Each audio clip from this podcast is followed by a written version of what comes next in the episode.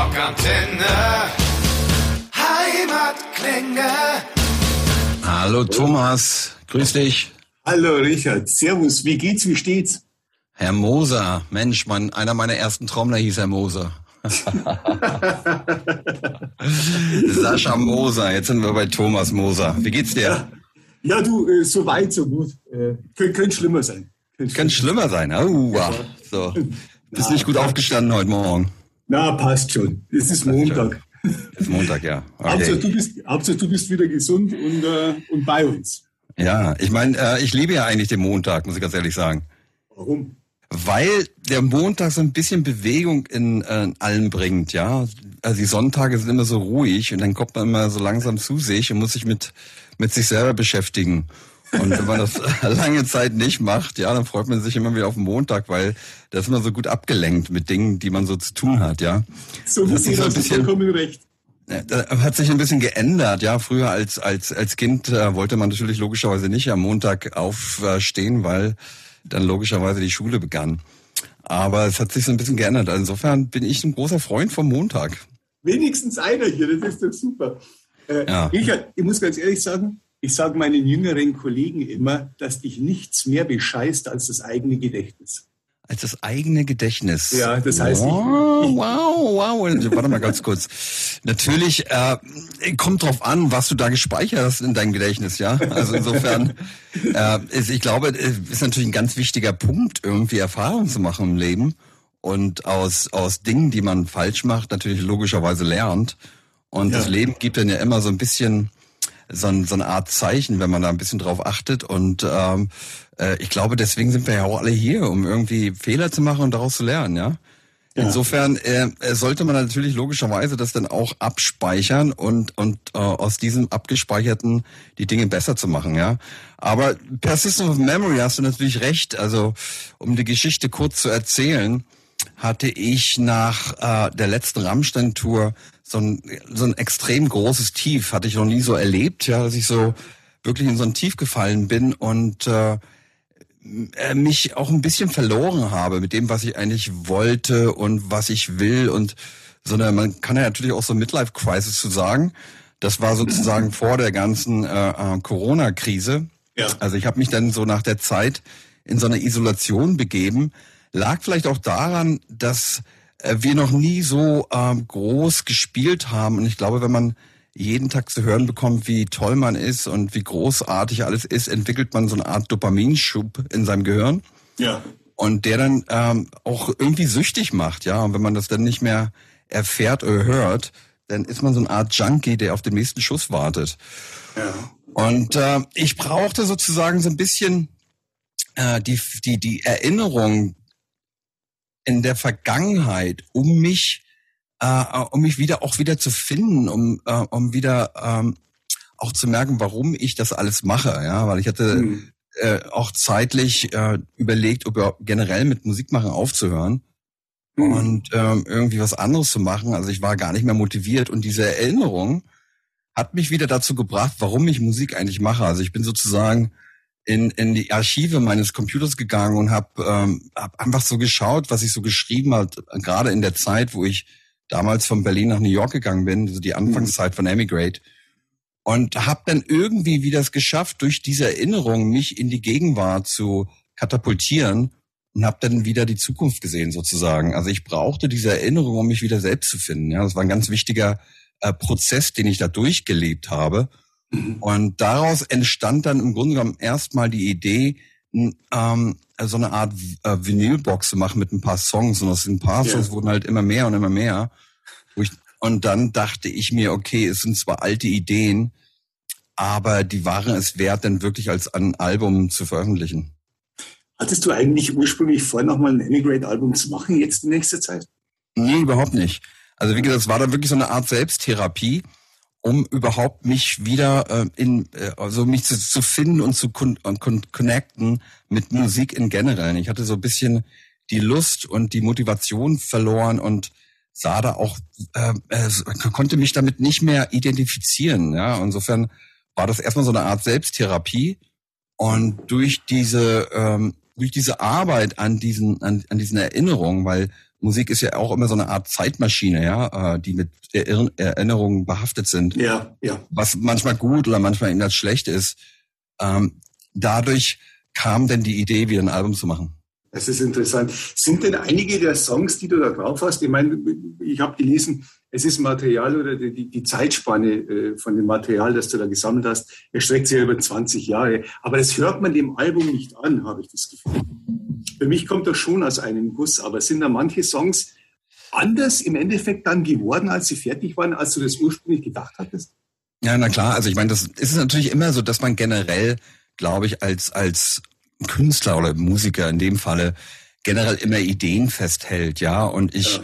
Äh, das sind manchmal sind das keine, gar keine kompletten Songs. Ich glaube, selbst wenn man ein neues Album schreibt, geht man natürlich immer zurück und, und schaut irgendwie, was man für Ideen hat und bringt dann natürlich dann die, mhm. die Gegenwart immer in die Songs. Das heißt, was ich gemacht habe, also es ist ganz unterschiedlich, ja. Es gab Songs, wo ich gedacht habe, ey, da brauche ich eigentlich gar nichts verändern, aber was ich gemacht mhm. habe, ist komplett neu eingespielt neu eingesungen, ja. habe stellenweise Texte verändert und ähm, habe dann natürlich auch äh, die, also von der Art, wie ich musiziere und Songs schreibe, meine Erfahrungen mit hineingebracht und dort auch Dinge verändert, ja. Wie, wie kam es zu Always on My Mind als Coverversion? das liegt auch schon ein bisschen länger her. Es gab damals mal von der Plattenfirma die Idee, so eine Art Coveralbum zu machen.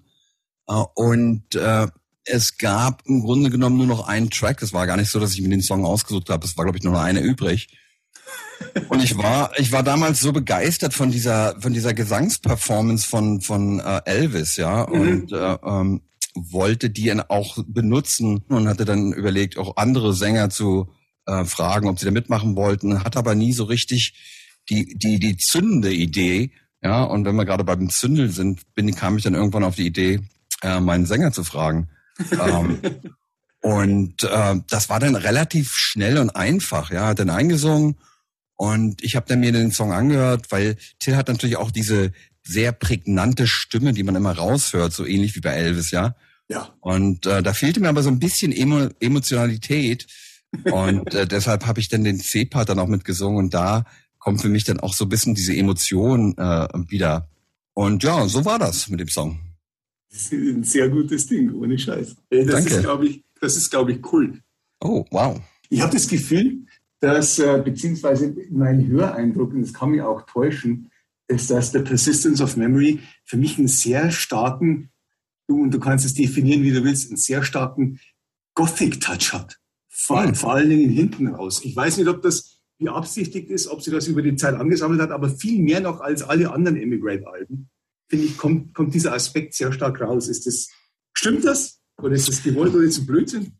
Naja, ich meine, ich äh, kommt drauf an, was du meinst damit Gothic. Also ich bewege mich natürlich immer so ein bisschen in, in so dunkle Sphären, ja. Also generell glaube ich, dass ich, wenn ich in diese Art äh, äh, Musik, äh, wenn ich mal ganz plakativ sage, bewege ich mich natürlich immer lieber in Moll als in Dur.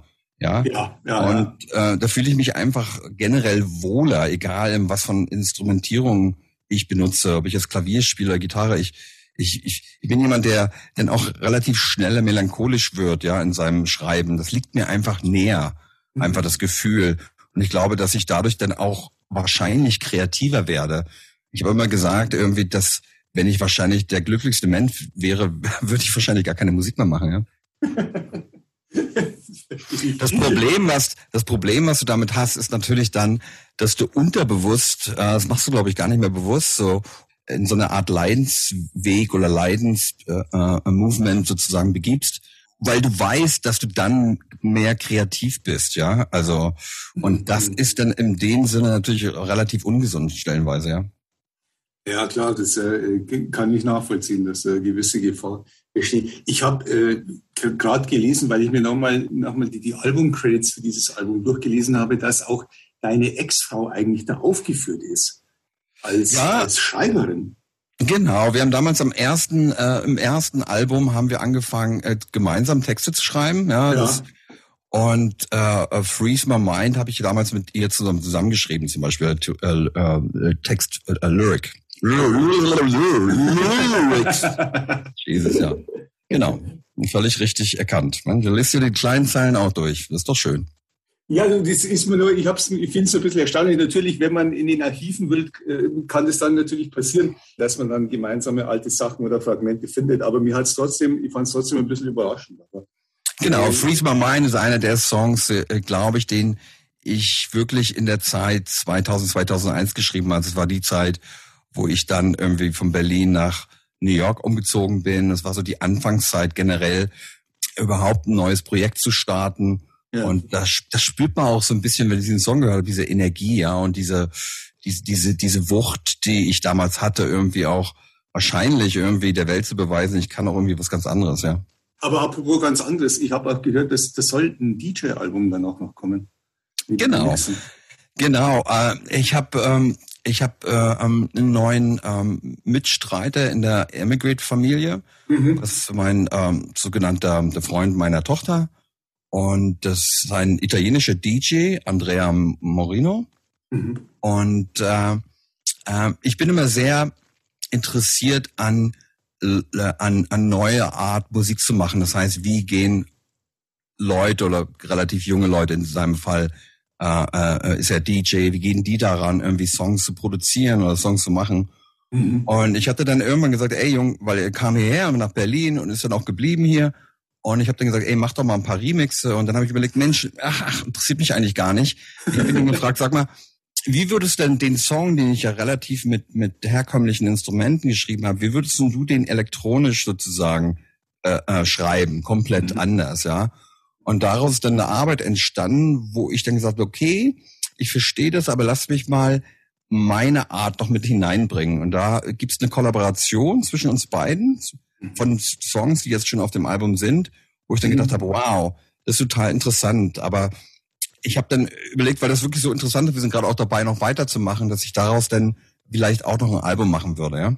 Mhm. Kommt es dann als Emigrate raus oder als irgendwas anderes? Ach, keine Ahnung, da habe ich noch gar keine Gedanken gemacht. Wahrscheinlich als Emigrate, weil es ja natürlich auch Emigrate-Songs sind. Aber es ist wahrscheinlich auch so ein bisschen die Idee, ja, äh, auch mal irgendwo was anderes zu machen. Ich habe mir immer vorgestellt, irgendwie ein Album zu machen, irgendwie das rein elektronisch ist, ja. Mhm. Ähm, ähm vielleicht ist das der Anfang einer Idee, mal wieder woanders hinzugehen. Weil Emigrate ist natürlich auch immer ein, ein, ein Projekt, äh, äh es mich versucht, in, in, in so Comfort Zone rauszugehen, ja, und, und neue Dinge zu probieren. Ich habe natürlich auch den, den Frieden, weil es eben halt überhaupt nicht, äh, weil es keinen wirtschaftlichen Druck gibt und auch keinen Druck von Management oder von, von, von Plattenfirmen. Mhm. Ich kann machen, was ich möchte. Und, und deshalb äh, äh, bewege ich mich dann auch immer in so, so Felder, wo ich denke, ja, ist interessant, keine Ahnung, was daraus passiert. Und das ist eine Sache, die würde mich aber interessieren, mal ein komplett elektronisches Album zu machen ja, vorgestern kam die Idee, wo ich dachte, Mensch, vielleicht wäre es auch schön, mal ein Album zu machen, wo, wo ich mit Till zusammen singe, ja. Das war auch so eine Idee, die ich hatte. Mhm. Aber es sind halt so Ideen. Ich bin so jemand, der immer so Ideen und Visionen hat und andere müssen dann das irgendwie ausbaden und also aber das das was mir eigentlich Spaß macht ja ich habe auch gesagt irgendwie also in der Zeit Corona, wo ich dann keine Musik gemacht habe, ich könnte auch irgendwie wahrscheinlich Innenarchitekt sein. Ja, ich kann auch irgendwie einen Raum irgendwie be, bestücken, bebauen, also oder kreieren in dem Falle. Äh, mhm. Äh, würde mir auch Spaß machen. Ich, ich mag einfach Dinge zu kreieren. Ich habe Vision und ähm, ja. Du hast gesagt, du hast keinen Druck äh, seitens Management und seitens Plattenfirma. Äh, letztendlich aber, glaube ich, hast du vielleicht indirekt Druck von den Fans, dass sie sagen, ja komm, jetzt wollen wir das Ganze aber irgendwann mal live sehen. Ja, aber den lasse ich nicht an mich ran. so, ich, also ich, trotzdem, ich muss trotzdem fragen, was, was daran so schwierig ist, weil, wie gesagt, naja, man geht mit jedem Projekt auf Tour. Naja, klar. Mhm. Genau, genau. Also es gibt einfach einen ganz klaren Grund und der Grund ist der, dass ich nie das Bedürfnis hatte, noch mehr live zu spielen. Mhm. Ich hatte immer das Bedürfnis, mehr Songs zu schreiben und im Studio zu arbeiten. Also ich habe nie das Gefühl gehabt, da gibt es einen Manko irgendwie im Live-Bereich. Ja, ich bin happy irgendwie mit der Live-Sache mit Rammstein. Mhm. Und ich habe jetzt nie das Gefühl, oh, ich muss jetzt irgendwie noch mehr live spielen. Das, ist bei Till anders. Ja, der mhm. spielt unheimlich gerne live. Ich fand immer das eigentliche Kreieren von, von, von Musik immer spannender als das, was man schon kreiert hat, wieder reg zu kreieren auf, auf, auf der Bühne. Ja.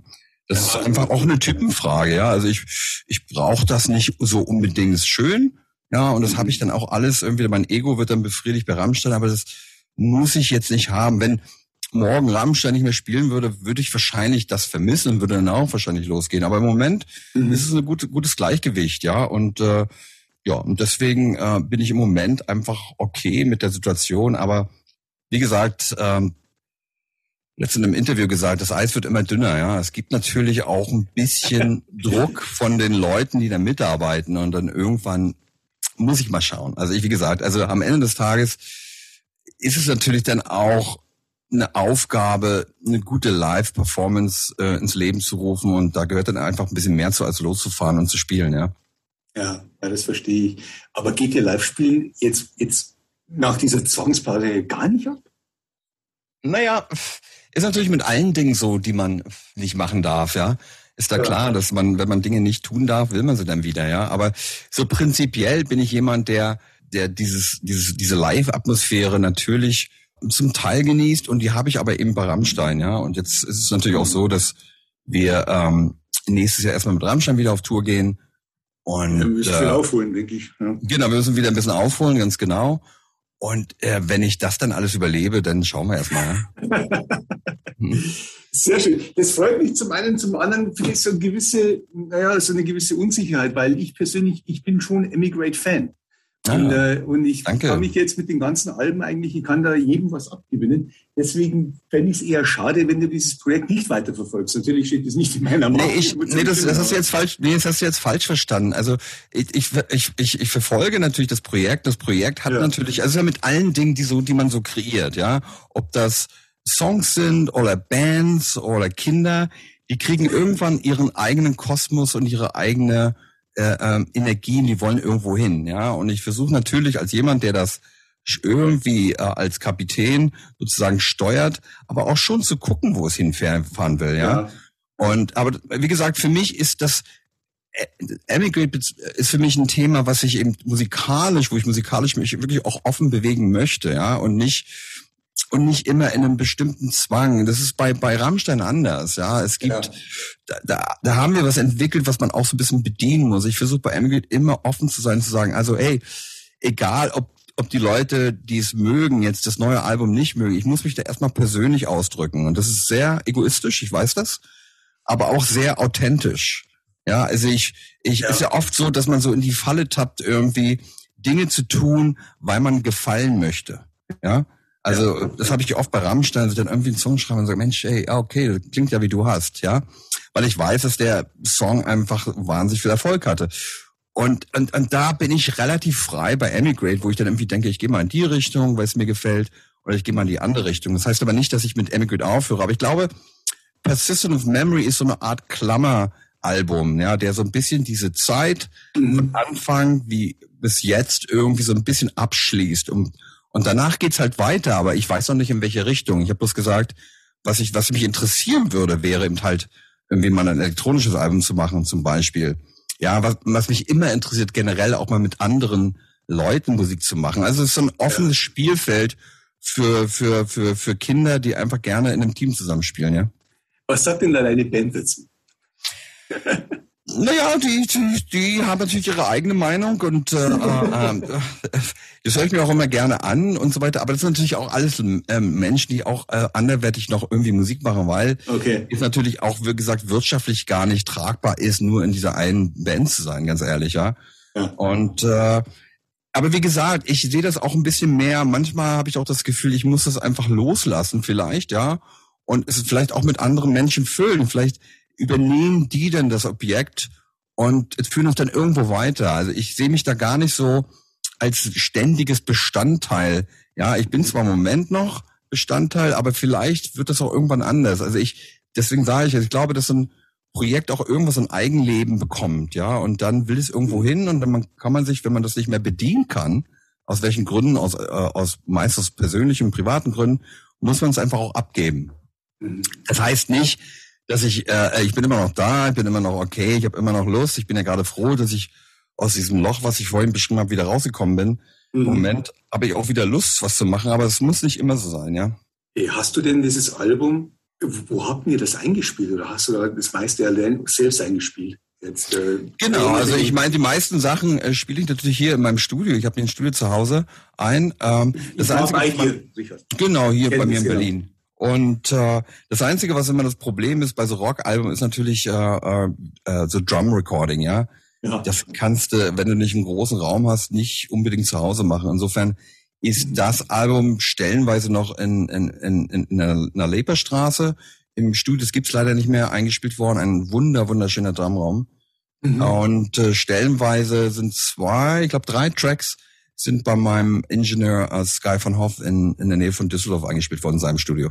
Hast du denn auf diesem Album jetzt mit neun Songs eigentlich alles verbraten, was du an Ideen, also nicht, was du an Ideen hattest, aber so, dass ich jetzt sage, okay, da liegen jetzt keine Emigrate-Songs mehr rum. Oder hast du noch mehr in der Hinterhand? Nee, es gab noch ein, zwei Songs, die ich auch noch, aber ich hatte keine Zeit mehr.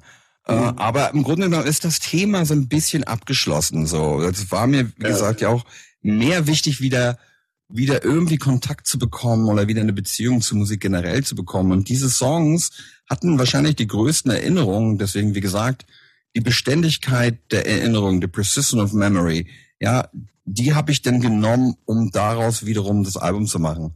Ja, es gibt natürlich einen Haufen Ideen. Ich meine, ich habe die letzten 20 Jahre jeden Tag im Studio gesessen und geschrieben, ja. Aber das waren die, die am meisten mit Erinnerung gefüllt waren, ja, um das mal zu erklären. Hast du denn ganz neue Songs dann liegen? Auch, na klar, ich schreibe ah. natürlich immer, immer weiter. Äh, ich bin nicht mehr so ganz besessen und versessen irgendwie, dass ich jeden Tag ins Studio gehe. Es ist mittlerweile so, dass ich auch nicht mehr nachts arbeite, was ich früher auch immer gemacht habe. Mhm. Und ich arbeite zum Beispiel auch nicht mehr am Wochenende.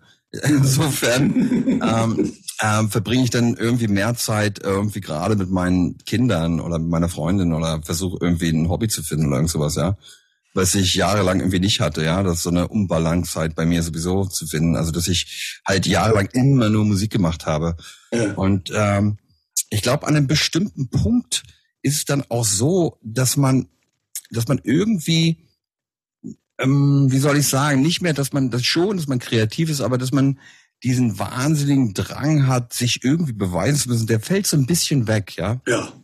Also wenn er bei dir nicht wegfällt, bei wem dann? Dankeschön, mir als Kompliment auf hier. Jetzt war ein Kompliment, also sorry. Danke.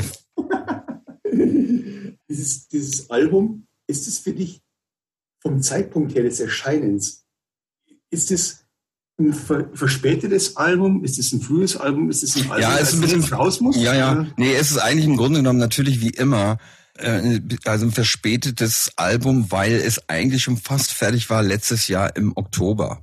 Ja. Ach, okay. Ja, ja.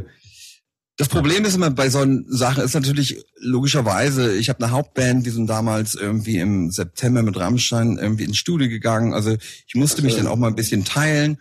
Und äh, dadurch, dass ich natürlich vom, vom Budget jetzt auch nicht in der Rammstein-Liga mitspiele, muss ich natürlich auch immer gucken, um neue Leute zu finden, wenn es darum geht, geht, irgendwie Videos zu machen ja, mhm. also ich bin auch jemand, der gerne auch selber Stories schreibt und selber Ideen hat. Und da muss man halt immer warten, dass die Leute Zeit haben. Insofern kann ich da nicht ganz so agieren, wie ich möchte. Und dann ist es mal und auch so, dass dann wahrscheinlich auch der Druck fehlt, der, der mir dann sagt, ey, du musst es ausbringen. Also insofern lasse ich das dann auch mal manchmal ein bisschen fließen, ja. Stimmt. Aber du hast doch wieder sehr interessante Videos gemacht. Dankeschön, ja. you, can't run, you can't run away kann man machen. Natürlich frage ich jetzt nicht, wie du den Motorradstand hingebracht hast. Nee, frag mal nicht. Aber das ist so eine, typ, das ist so, so eine typische Story von dir, oder? Das ganze Video. Ja, also ich bin ja jemand, der immer gerne, oder ich sage immer gerne, dass der eigentliche äh, Künstler der, der Konsument ist, ja. Also ich, ich bin jemand, der unheimlich ungern Finger zeigt und sagt, so soll es sein und so weiter. Ich lasse auch schon Dinge offen. Ich glaube, es ist mir wichtig, dass jeder so seine eigene Geschichte äh, äh, entwickeln kann. Das ist in meinen Texten so, das ist in meinen Videos so, dass man, dass ganz viel Freiraum für Interpretation ist und bleibt. Ja, das ist mir irgendwie wichtig, ja. Und jeder kann daraus irgendwie ziehen, was er möchte. Ja. Das Einzige, was ich, ich habe gerade so einen Podcast gemacht mit mit äh, mit Fans und äh, ähm, da ging es darum irgendwie, dass wir gesagt haben, hey, ich würde gerne irgendwie die Geschichte hören, die die bei einem bestimmten Emigrate-Song erlebt haben. Und da habe ich gemerkt, dass natürlich viele traurige Geschichten irgendwie passieren, dass ich viele Menschen äh, erreiche, die, die durch schwierige Zeiten durchgehen. Da habe ich gedacht, Mensch, vielleicht muss ich doch mal irgendwie einen Happy Song machen. Ja, das war mir dann doch sehr einseitig, muss ich sagen. Aber ist äh, letztendlich ist ist äh, The Persistence of Memory ist das letztendlich dann doch irgendwo ein Corona-Album? Nee, auf keinen Fall. Okay. Nee, auf keinen Fall, weil, wie gesagt, meine Isola- Isolation fing schon vorher an, ja. Die fing schon an Stimmt, im ja, ja. September, Oktober, wo ich angefangen habe. Und ähm, das war ja erst im März. Das war dann einfach nur noch ein Teil, äh, hat sich einfach nur verlängert, ja, sozusagen. Aber es war jetzt nicht so ein Ding, irgendwie, mir ist langweilig und ich muss mal jetzt ein Album machen, weil ich sonst nichts zu tun habe, ja. Also überhaupt nicht. Es hatte eigentlich Ja. damit überhaupt nichts zu tun. Ja, ich habe eigentlich keine weiteren Fragen mehr. Aha, Mr. Moser. Das ist doch, äh, dann wünsche ich dir, das wünsche, dann wünsche ich dir noch einen wunderschönen Tag. Wo, wo, äh, wo, Ella, woher rufst du an? Ich bin bei der Rockantenne in München hier. In München, ah, es okay. ist arschkalt, aber es Ist es, ja? Aber so blauer Himmel, so arschkalt Nee. blauer? Nee. Nichts, ja, schön wär's. Nichts mit Ah, okay. Himmel hier. Okay. Es ist äh, fast ein Stimmungsbild wie auf deinem neuen Album. Oh, grau und düster. Wow, wow, wow. Na gut, wir, wir, in Berlin ist ja blauer Himmel, es war auch kühl, aber ist auf jeden Fall ein klarer blauer Himmel zu sehen, ja? Sollte man nicht glauben von Berlin. Da ist, doch, da ist doch schön, dass man immer noch den Swimmingpool auf dem Dach hat. Ja, ja, ja, ja, ja, ja, ja. Ich Alles klar, Thomas. Bald mal wieder live und mir egal mit welcher Band, aber irgendwann. Okay, vielleicht. Bis Viele dann. Grüße nach München. Mach's gut. Richtig aus. Ciao, ciao. Wir hoffen, diese Folge hat euch gefallen. Wenn ihr mehr von den Bands von daheim hören wollt, abonniert einfach unseren Podcast. Rockantenne Heimatklänge. Damit seid ihr immer bestens informiert über die Bands aus eurer Nachbarschaft. Wir freuen uns natürlich auch über eure Meinung. Schreibt uns immer gerne eine Bewertung.